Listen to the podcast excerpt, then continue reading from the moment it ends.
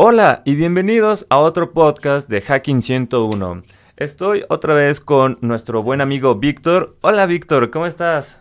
¿Qué tal, Alan? Gracias por la invitación nuevamente. Es, un gusto estar aquí con, ustedes para pues compartir información, para platicar en torno al, a todo este sector de ciberseguridad. Y pues muchas gracias nuevamente por la invitación. No, sabes que siempre eres bienvenido, Vic. Eres de la casa realmente. y, pues hoy tenemos un tema también bastante interesante que pues bueno, realmente complementa un poco el podcast de Red Team y Blue Team, porque pues más que nada eh, vamos a hablar hoy de pruebas de penetración, pen testing o pen test, tiene varios nombres, ¿no? Y, y, al final del día, pues este servicio es una subcategoría del Red Team. Entonces, pues me gustaría empezar, Vic, con, pues, para ti o tú cómo definirías eh, pen testing o pruebas de penetración. Bueno, e, e, este es un tema muy, importante, eh, sobre todo para las empresas hoy en día, eh, porque básicamente pues se trata de, atacar a, la, empresa, a la organización, a, través de diferentes técnicas, pero con la finalidad de encontrar esos fallos, esas vulnerabilidades que tienen, poderlas reportar a tiempo, poderlas documentar y que la empresa pueda corregir esos, esos fallos, esos errores eh, lo, lo, más rápidamente posible antes de que los cibercriminales las encuentren. Entonces, eh, creo que es una muy buena eh, propuesta, es una muy buena herramienta porque si, bien a lo mejor no, podrías no tomar en cuenta como organización el, conocer cómo está o, qué fallos puede tener tu sistema, tu infraestructura, si, si, no lo consideras, pues es, es, muy difícil que la puedas proteger. Aquí, eh, eh, al menos como, como lo hemos visto, es cuando tú monitoreas tus sistemas, monitoreas tu, tu hardware, tu software, eh, tus aplicaciones, las redes, todos los dispositivos de seguridad, los tienes bien monitoreados, bien actualizados, con los parches de seguridad, es más fácil poder evitar un, un ataque. Si bien nada es 100% seguro, sí es posible que puedas aumentar un buen porcentaje de, seguridad en este sentido. Y las pruebas de penetración son muy buenas, son básicas para, poder precisamente hacer que, esta organización permanezca segura de una forma eh, controlada además y que, y que la organización al final del día se lleva un documento muy interesante de un diagnóstico, ¿no? De cómo está eh, su empresa, eh, qué, es lo que le falta y pueda tomar estas decisiones rápidas para poder corregirlo. Sí, justamente. Eh, aquí pues más que nada es anticiparnos, ¿no? A los ciberdelincuentes. Mejor que lo encuentre un hacker ético, las vulnerabilidades, las reporte Obviamente la empresa las tiene que mitigar, que pues que las encuentre un ciberdelincuente, un APT, ¿no? Y pueda utilizar estas mismas vulnerabilidades como bien mencionaste, pero pues, pues para hacer daño, ¿no? Porque al final del día los ciberdelincuentes nada más están eh, pensando en ellos mismos o te traerán alguna idea política, podrían ser algún activista o puede ser ciberguerra, etcétera. Hay muchos fines eh, hay muchas amenazas, pero tal cual la idea es anticiparnos, ¿no? Mejor que las encuentre Víctor a que las encuentre un ciberdelincuente chino, ¿no? Sí, sí, bueno, porque en este caso nosotros pues lo, reportamos a las empresas, ¿no? Eh, también el trabajo que tú has hecho, que ha sido excelente para diferentes compañías, pues eh, les ha ayudado mucho y, yo tengo entendido esto, ¿no? les ha ayudado mucho a, poder identificar esos, esas vulnerabilidades, las han podido corregir a tiempo y esto hace que ellos puedan mantener sus operaciones eh, pues eh, y darle continuidad no este sin, ningún problema. Y como lo decías bueno hay muchos tipos de atacantes entonces eh, pues qué mejor que tener resguardada la, la, compañía en la medida de lo posible Sí, es correcto. Y por ejemplo, si te preguntara una empresa, Vic, eh, oye, me gustaría una simulación que sea referente a un atacante que no conozca mi información, ¿qué tipo de prueba de penetración sería, Vic? Para que las personas que no conozcan, pues, los tipos o las cajas de las pruebas de penetración, pues se vayan enterando. Y también si nos escucha una empresa, eh, pues sepa que existen varios servicios, ¿no? Sí, aquí e, e, ese es un tema importante también porque eh, también depende del de, alcance que, quiera tener la, compañía para poder revisar y, poder hacer este diagnóstico de, su organización. Y pues se divide en tres, ¿no? Como tú lo mencionabas, el, eh, pruebas de caja blanca, pruebas de caja gris y pruebas de caja negra, ¿no? En donde en la caja blanca, si, si no me equivoco, el, eh, eh, la empresa proporciona básicamente toda la información que quiere que, se revise y proporciona claves, proporciona accesos, proporciona también cómo está conformada la, la estructura de la red. Eh, esto eh, le facilita al, al, hacker ético eh, la labor y, hace que el hacker ético pues conozca la, la, organización de una forma más profunda, ¿no? Sin, sin, sin necesidad de, investigar por su cuenta, sino que ya tiene los datos ahí a la mano, ¿no? En, el, en el de caja gris, pues es parcial, ¿no? la información eh, la, empresa dice, bueno, necesito que investiguen esto y que esto también lo, lo, lo, puedan evaluar, pero eh, no da toda la información, da, dan solamente una parte de esa, de esa eh, información de cómo está conformada la infraestructura, de cuáles son los servicios, las aplicaciones, etcétera.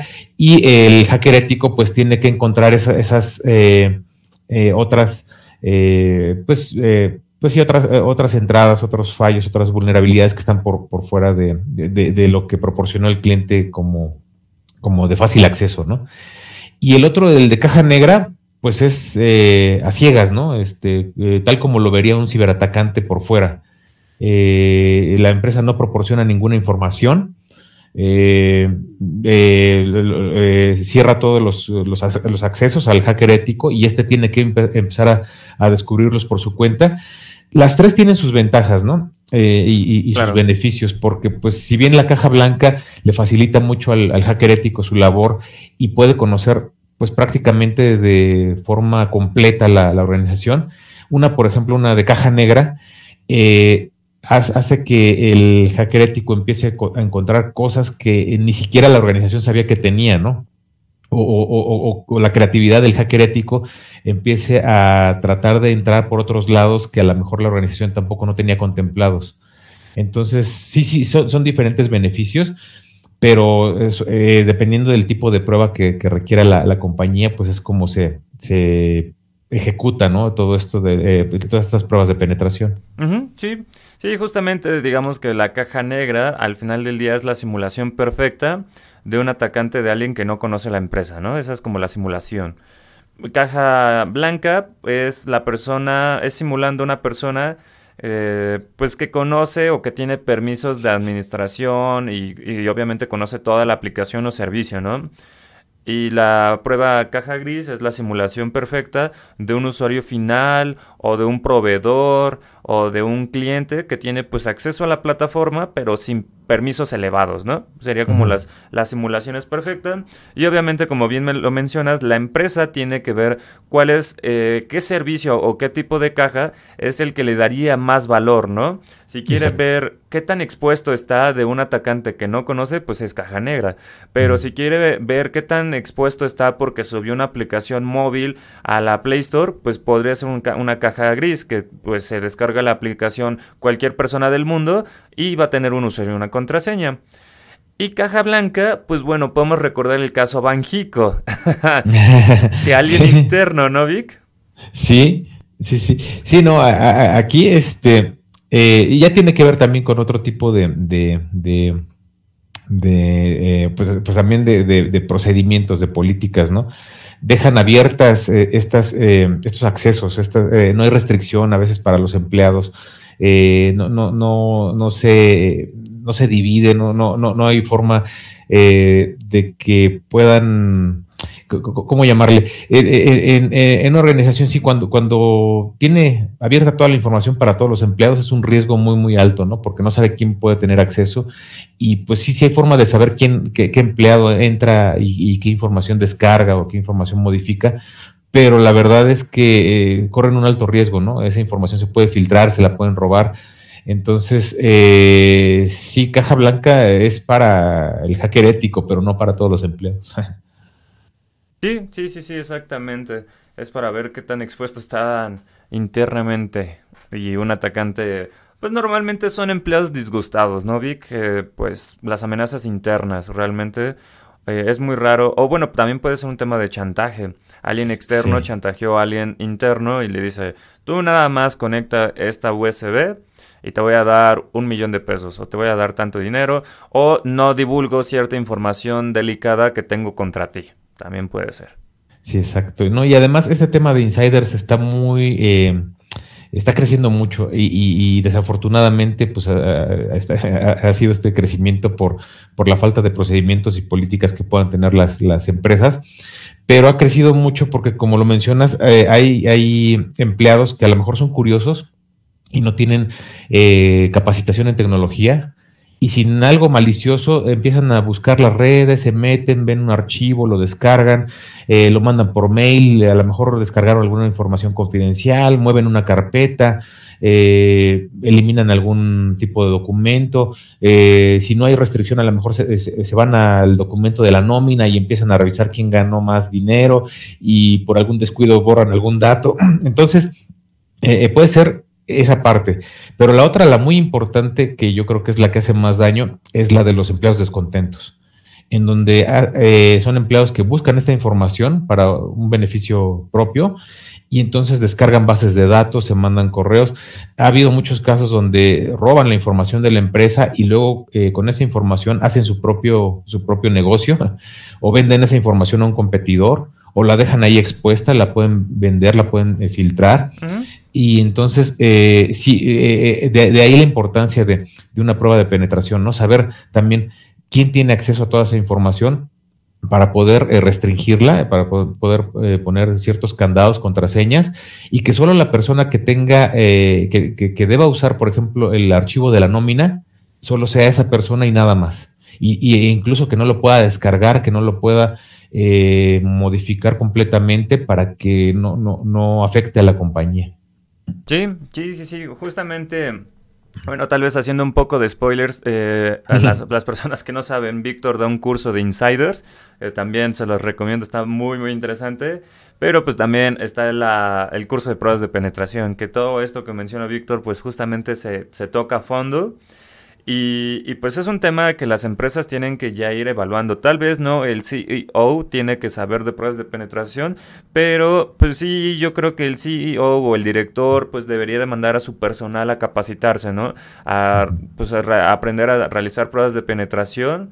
Y, y, pues bueno, sus tipos de, de, pruebas, también que pues existe la forma interna, la forma externa, que existen metodologías y eso es justamente algo a lo que quería tocar contigo, Vic, por ejemplo, cuando... Eh, ahora sí que yo conozco a personas que lamentablemente, no voy a mencionar sus nombres para no quemarlas, o también empresas, consultoras que, que no siguen metodologías. Ellos van a la empresa, eh, hacen técnicas de hacking, sacan su Kali Linux, su Backtrack o lo que sea, y y empiezan pues a atacarlo, pero sin ningún marco de referencia, sin pasos, por ejemplo, inician con la parte de explotación o simplemente llegan y arrojan Nessus, que eh, pues es una herramienta automatizada en la, en la fase de pues análisis de vulnerabilidades.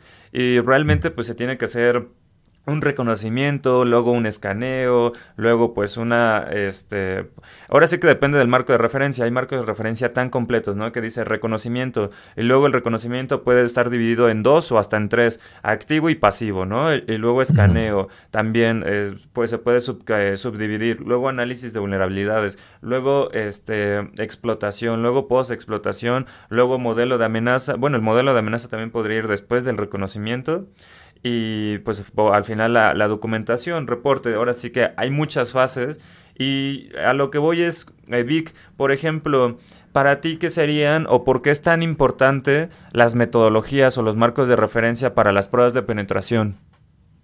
Bueno, aquí es, esto es básico también porque el, eh, eh, eh, te permiten a ti, eso es una guía, ¿no? De, de, qué, podrías encontrar o qué no, basándose también en, las amenazas recientes, en las vulnerabilidades recientes.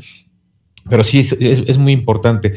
de otra manera, como, lo decías, a lo mejor algún hacking, un hacker ético, lo que hace es que pues trata de buscar cualquier cosa, y entonces lanza diferentes tipos de herramientas y el resultado es que va a encontrar muchas cosas, muchas, y a lo mejor no va a saber eh, cuáles corresponden a tal cosa, o, al final cuando quiera reportarlo no va a poder porque va a ser demasiada información.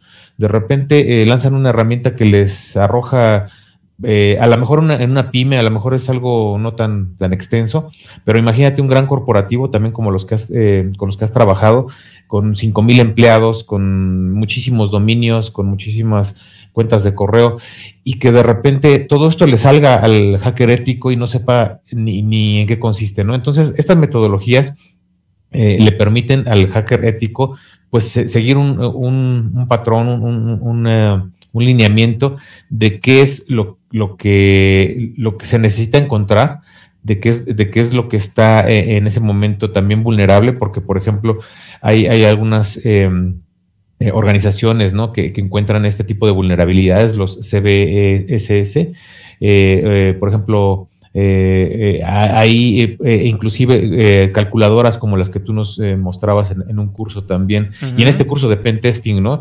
En donde se, se, evalúa el nivel de gravedad, de riesgo, de si es externo o si es interno, si tiene un gran impacto o tiene bajo impacto, y todo esto genera al final una, un código, una clave que, que le indica a la organización qué, qué tan eh, vulnerable es o, o, sus sistemas si están en, bajo riesgo, en alto riesgo y qué es lo que debe corregir. Claro. De, de otra manera, pues sí sería como dispararle así como que a todo y, y, muchas veces no encontrar esa, esa eh, a lo mejor eh, esa, esa, vulnerabilidad, ese fallo, ese, ese hueco que justamente es el que, el que podrían explotar los, los cibercriminales, ¿no? Pero sí, en metodologías hay, hay varias, yo creo que todas son buenas. Muchas.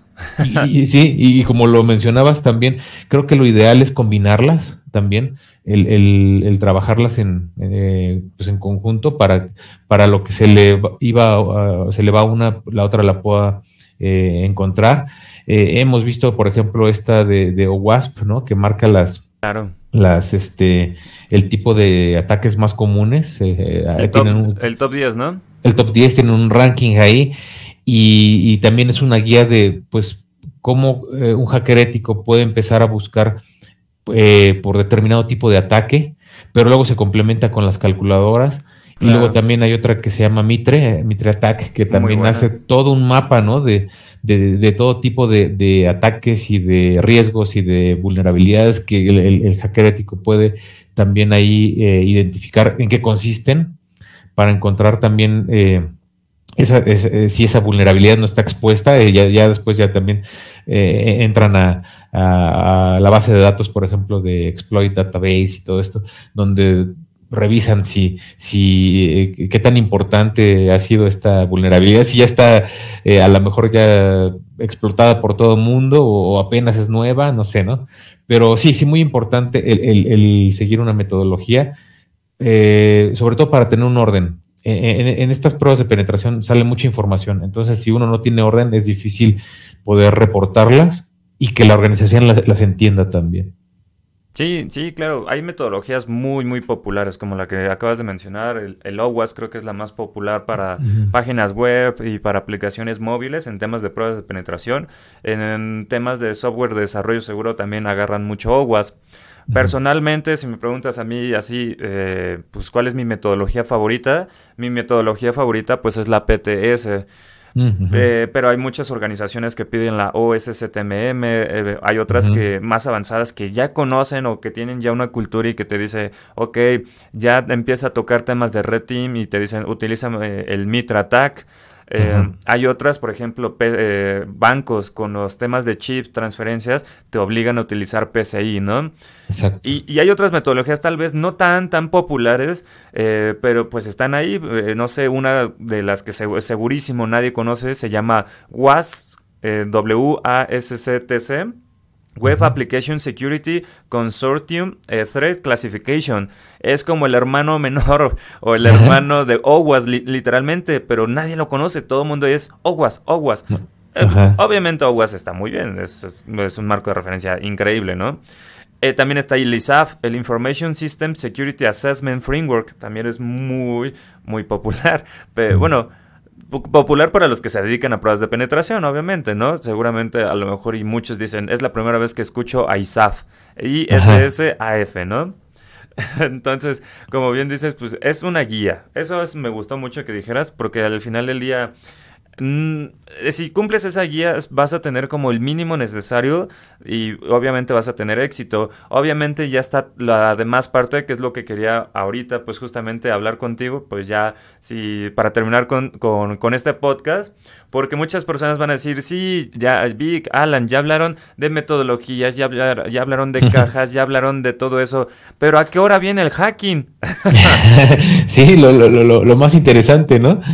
Ah, sí, lo, más interesante. Entonces, ok, ya tenemos las metodologías, ya tenemos la guía, pero ahora mi pregunta sería, Vic, ¿tú cómo consideras para que también las personas vayan entrenando, pues ya toda esta parte de hacking, ya saben las guías, ya tienen ahora sí que su marco de referencia, pero ahora sí ya vienen, por ahora sí como dicen, los golpes, ¿no?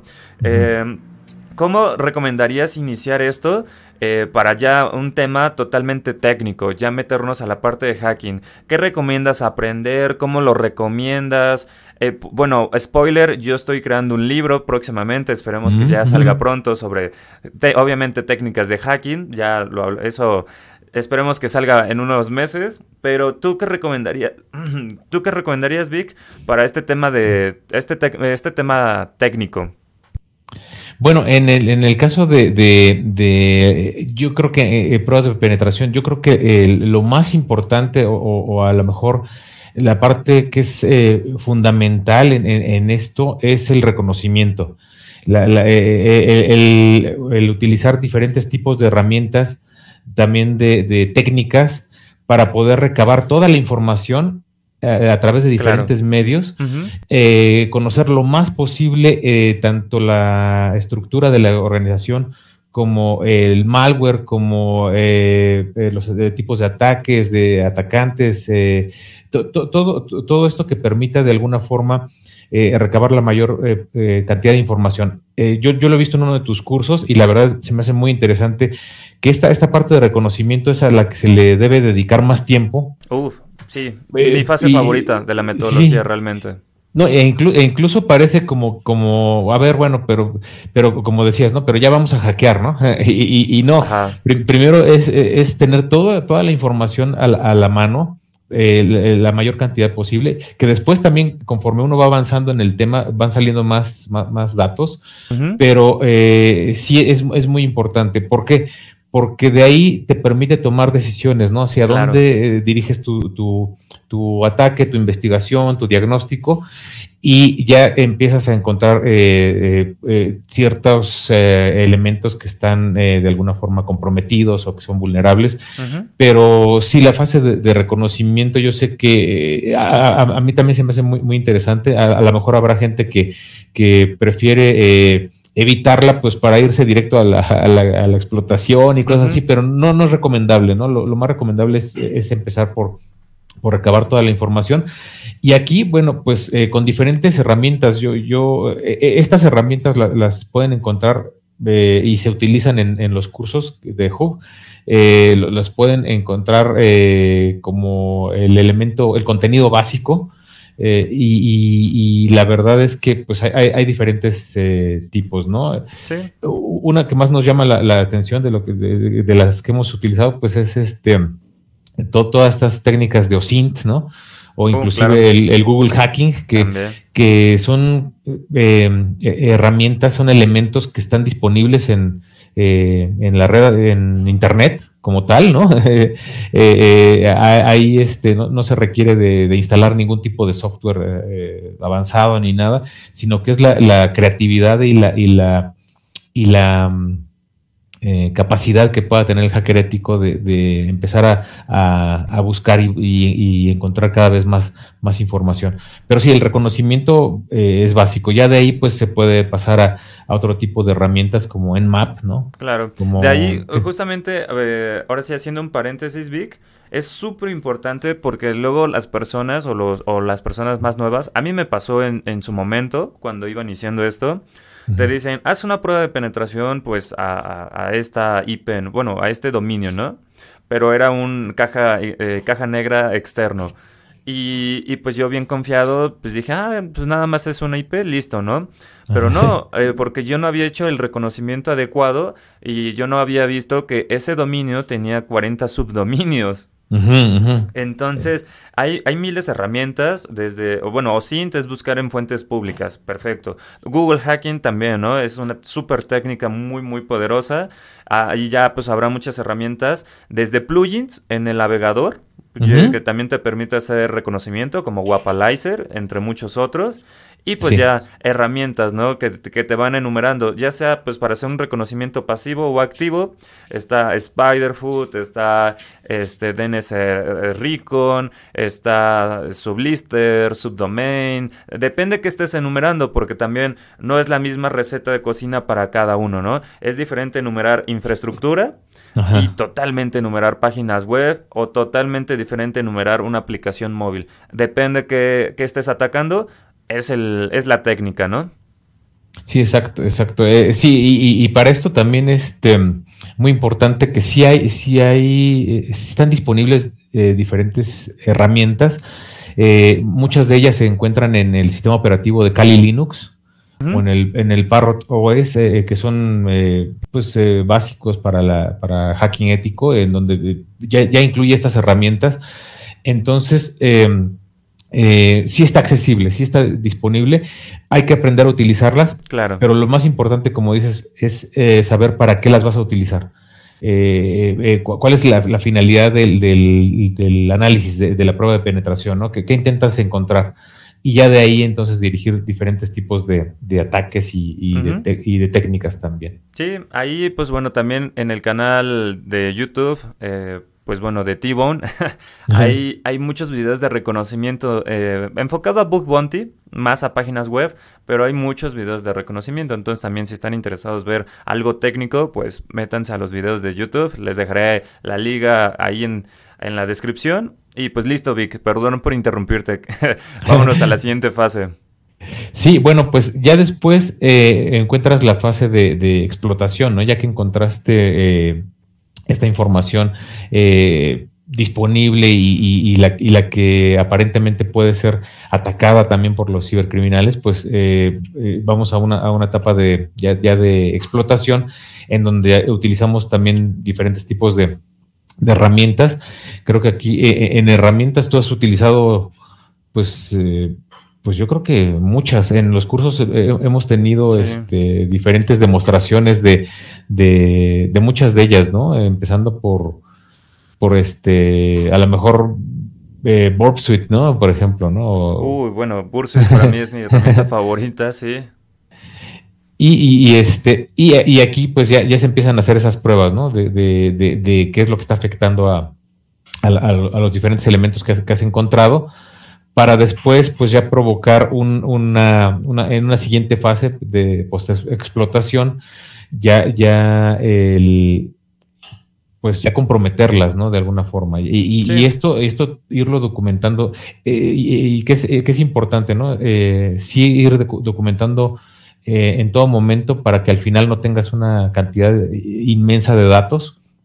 Entonces, sí tratar de, esto, esto con, con, la finalidad de llegar a la última fase, ¿no? Que es el, el reporte de toda la información en donde sí se, sí se separa ¿no? Eh, eh, todo el aspecto técnico que va al área de sistemas y un reporte ejecutivo que va a todos los directivos, ¿no? Y que ahí se les demuestra eh, cuánto les está costando, cuánto les puede costar y, y, qué es lo que tienen que modificar también. Sí, eso es bastante importante porque pues al final del día el reporte habla de las pruebas que también lo hiciste eh, tienen que existir dos, uno para las personas técnicas para que sepan cómo mitigarla y como bien dijiste, otro para las personas ejecutivas.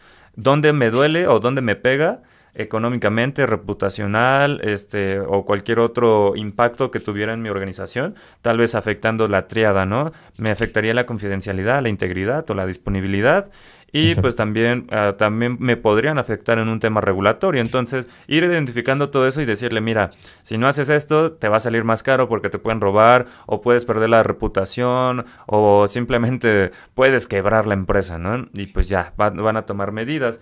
Y yo como pentester no veo mal en la fase de pues análisis de vulnerabilidades, eh, pues ahora sí utilizar herramientas automatizadas. Por ejemplo, Nessus es una herramienta muy buena, eh, NetSparker se me hace muy buena, Pantera se me hace extraordinario, Akunetic se me hace eh, bueno, pero prefiero NetSparker, ¿no? El mismo escáner de Bursui también se me hace muy, muy bueno. Pero yo siento que sí debe de haber un equilibrio entre pruebas automatizadas y pruebas manuales. Al final del día, como bien dijiste, la explotación, pues casi siempre es manual, ¿no? Es casi imposible ver una explotación automatizada. NetSparker sí te lo podrá hacer, pero realmente pues eh, son manuales y también hay muchas consultoras que a lo mejor no les alcanza pues pagar una licencia de 80 mil pesos como Nessus o, más dinero porque NetSparker es mucho más caro y Pantera es extremadamente caro. Entonces a lo mejor y si no les alcanza y, y, eso está bien porque también yo he visto y ese es un punto personal no sé qué opines tú Vic si, y si quieres ya con eso vamos terminando hay muchas empresas que tienen herramientas automatizadas y maleducan a las personas que van llegando, a los pentester juniors o, o, pues sí, a las personas que van llegando porque eh, empiezan a utilizar estas herramientas automatizadas y son autodependientes de estas herramientas. Ya no saben utilizar Nmap porque Nessus te hace reconocimiento y eh, escaneo y análisis de vulnerabilidades, ¿no? Y casi casi quieres que también te haga la explotación. O pones la evidencia que te da Nessus y eso ya, eso es como, ya listo, ya, ya terminé, ¿no? O, son más descarados y le ponen eh, exportar reporte en PDF y ese es el que entrega, ¿no? Ajá. Entonces yo siento que eso está mal hasta cierto punto porque maleducan, tienen que saber el, el, qué, el por qué antes de poder automatizar todo eso. O ese es como mi, mi, punto de vista, eh, pero no sé qué opines tú, Vic. Sí, no, no, tienes toda la razón. Eh, mira, yo, creo que conforme va avanzando la tecnología, se van a ir automatizando más herramientas, eh, muchas más, ¿no? Este, estas que mencionabas, más algunas otras que están surgiendo, eh, se están, creando nuevas eh, herramientas también.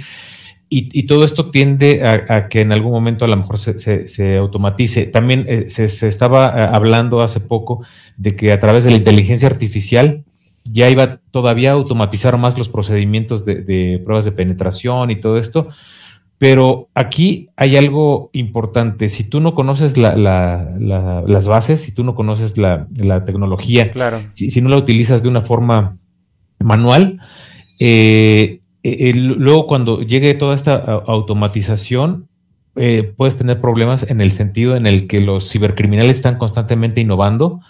Entonces, tú confías en que la automatización está, ya con eso funciona, está perfecto, pero tú no sabes si estos cibercriminales están inyectando bugs o están inyectando malware a, las mismas herramientas automatizadas, ¿no? O para, para tomar eh, ventaja de eso. Y, entonces, si tú, si tú nada más confías en que, en que automatizado va a funcionar bien, eh, ahí puede haber un error eh, tanto para el departamento de sistemas como para la organización. Sí, sí, sí. Sí, luego por querer hacer algo más sencillo se descarga una herramienta de una fuente desconocida. Por ejemplo, sé de una herramienta que se llama Having, que si te la descargas de foros raros, te puedes descargar algo contaminado. Y Having es para, para hacer un SQL. Pues realmente a lo mejor la persona no, sabe utilizar SQL Map, porque SQL Map es línea de código y puede ser una línea de código muy, muy grande. Y Having es nada más botonazo y listo, te saca la base de datos. Pero pues sí, ¿no? Si te la descargas de fuentes raras. Tú no sabes exactamente qué, tipo de, malware pueda traer ese, ese, ese, software que aparentemente te facilita la vida, ¿no? Y, este, y, y, sí, hay, que estar muy, muy al, pendiente porque eh, sucedió con un ataque a SolarWinds hace como año y medio. Eh, esta empresa que es un, una, una empresa gigante de tecnología que ofrece servicios administrados a otras y al parecer los cibercriminales le inyectaron código malicioso en, una, en un código de actualización. Entonces SolarWinds no lo tenía al tanto y, distribuyó este código de actualización para sus eh, sistemas, para sus diferentes clientes, instalándoles el malware que traía el, eh, bueno, que, habían inyectado los cibercriminales. y, al final le echaron la culpa al becario, ¿no? Que no había cambiado la contraseña o no sé qué. Sí dijeron, no, pues fue un becario que no cambió el password y no sé qué, pero no, no se vale, ¿no? Eh, eh, y ahí es donde, donde entra el, pues la, importancia de, de, tomar estos cursos y estas certificaciones y capacitaciones, pues para conocer de fondo cómo funcionan las herramientas, estén o no automatizadas. Sí, y eso es importante porque existen varias certificaciones y por ejemplo, los que están acá en Hub, eh, pues realmente son Pentesting 101 y, y, de ahí pues hay unos niveles más difíciles, pero 101 es como, eh, tú tienes los dos, ¿no, Vic? Tú tienes ISO 27001 fundamentos y Pentesting 101 fundamentos, ¿no? Entonces realmente es como aprender las bases y una vez que tienes las bases, que es lo que eh, justamente hace ratito mencionaste, ir aumentando la dificultad hasta llegar obviamente a realizar el examen de la USCP o la OSW que son para mí uno de los más difíciles eh, técnicamente. Eh, también hay unos técnicamente extremadamente muy difíciles del Spectre Ops. Se me hacen eh, cursos extraordinarios, pero ya es un nivel muy, muy avanzados. Y si estamos iniciando, pues bueno, creo que los mejores cursos para iniciar son los de CSASC, los de Hub. Y, pues bueno, este, pues nada más, Vic, yo creo que con eso terminamos, con eso cerramos el podcast, todo muy, muy interesante, se me pasó el tiempo volando otra vez, También. sí. Significa que nos gusta, realmente que disfrutamos esto, amigo, que pues nosotros podríamos hablar aquí ocho horas, fácil. Sí, exacto. Sí, no, no, y, nuevamente nada más con, con, la, con la invitación a a, la audiencia, ¿no? De que se acerquen a Hop para que conozcan ese tipo de, cursos. La verdad están muy, bien eh, armados, tienen muy buen contenido, es contenido eh, a lo mejor eh, inicial, pero, pero no es tan, tan, digo, ya, ya tiene sus elementos técnicos y, en realidad con estos cursos uno ya puede empezar a hacer sus primeras pruebas de penetración, eh, trabajando para alguna empresa como externo. Eh, son, son de mucha utilidad, ya, ya puede uno eh, empezar a realizar esto, ofrecer estos servicios y muy recomendables, la verdad. Este, son, son muy accesibles, son, se toman en, me parece, ocho horas nada más. No, el Pentesting 101 son dos días, son 16 horas. Ah, pues 16 horas de un contenido, la verdad, muy, muy interesante. Y pues sí, invitarlos a que, a que se sumen a, la comunidad también. Sí, sí, sí, sí, que se suman a la comunidad. Y bueno, si dicen, oye, es que yo ya sé eh, pentesting, pues bueno, toma el nivel 2, que son 5 este, días, eh, son 40 horas aproximadamente, más recesos, obviamente. Pero pues sí, hay, hay varios niveles. O también, pues bueno, tenemos otros, muchísimos más cursos, ¿no? Que tenemos ahí varios eh, compañeros de trabajo, como Roberto, que da los de ISO 27001, los de Ingeniería Social, los tuyos, vi que tú das, el Insider, respuesta a incidentes, este... Eh, recuérdame todos los demás, porque pues ahora sí que hay muchísimo material, ¿no? Sí, pues prevención de fraudes. El de Ingeniería Social es, es muy bueno también. Eh, y luego ya, bueno, hablaremos en, en otro podcast en general de ingeniería social, les va a interesar mucho, pero sí toda la, gama de ISO 27001, em, eh, eh, prevención de pérdida de datos, eh, gestión de crisis también por, por ciberataques, más Bug Bounty. exacto, y el otro de, de, em, pruebas de penetración web, web, móviles, muy móviles, infraestructura, Wi-Fi. Sí, exacto. Sí, hay mucha variedad. Y pues listo, Vic. Pues con eso yo creo que nos despedimos. No sé, algo más que quieras agregar, Vic, tu, tu red social, tu LinkedIn, algo extra. Bueno, a, mí me pueden encontrar en, redes sociales como Silicon, S-I-L-I-K-N, en Twitter, en Facebook, en LinkedIn. Eh, principalmente en LinkedIn, ahí es donde, donde podemos estar eh, eh, mucho más en contacto y compartir más información. Super Vic, pues muchas gracias por, por estar aquí otra vez conmigo. O sea, Esperemos que hagamos muchísimos más podcasts. Tenemos muchos temas que, que podemos muchos hablar. Muchos temas. sí. sí. Y pues listo. Ah, pues muchas gracias. No, a ti, Vic. Y a la audiencia, pues también les digo muchas gracias por estar aquí y happy hacking. Gracias, amigo. Gracias, Vic. Nos vemos para la próxima. Que estén bien. Gracias. Chao.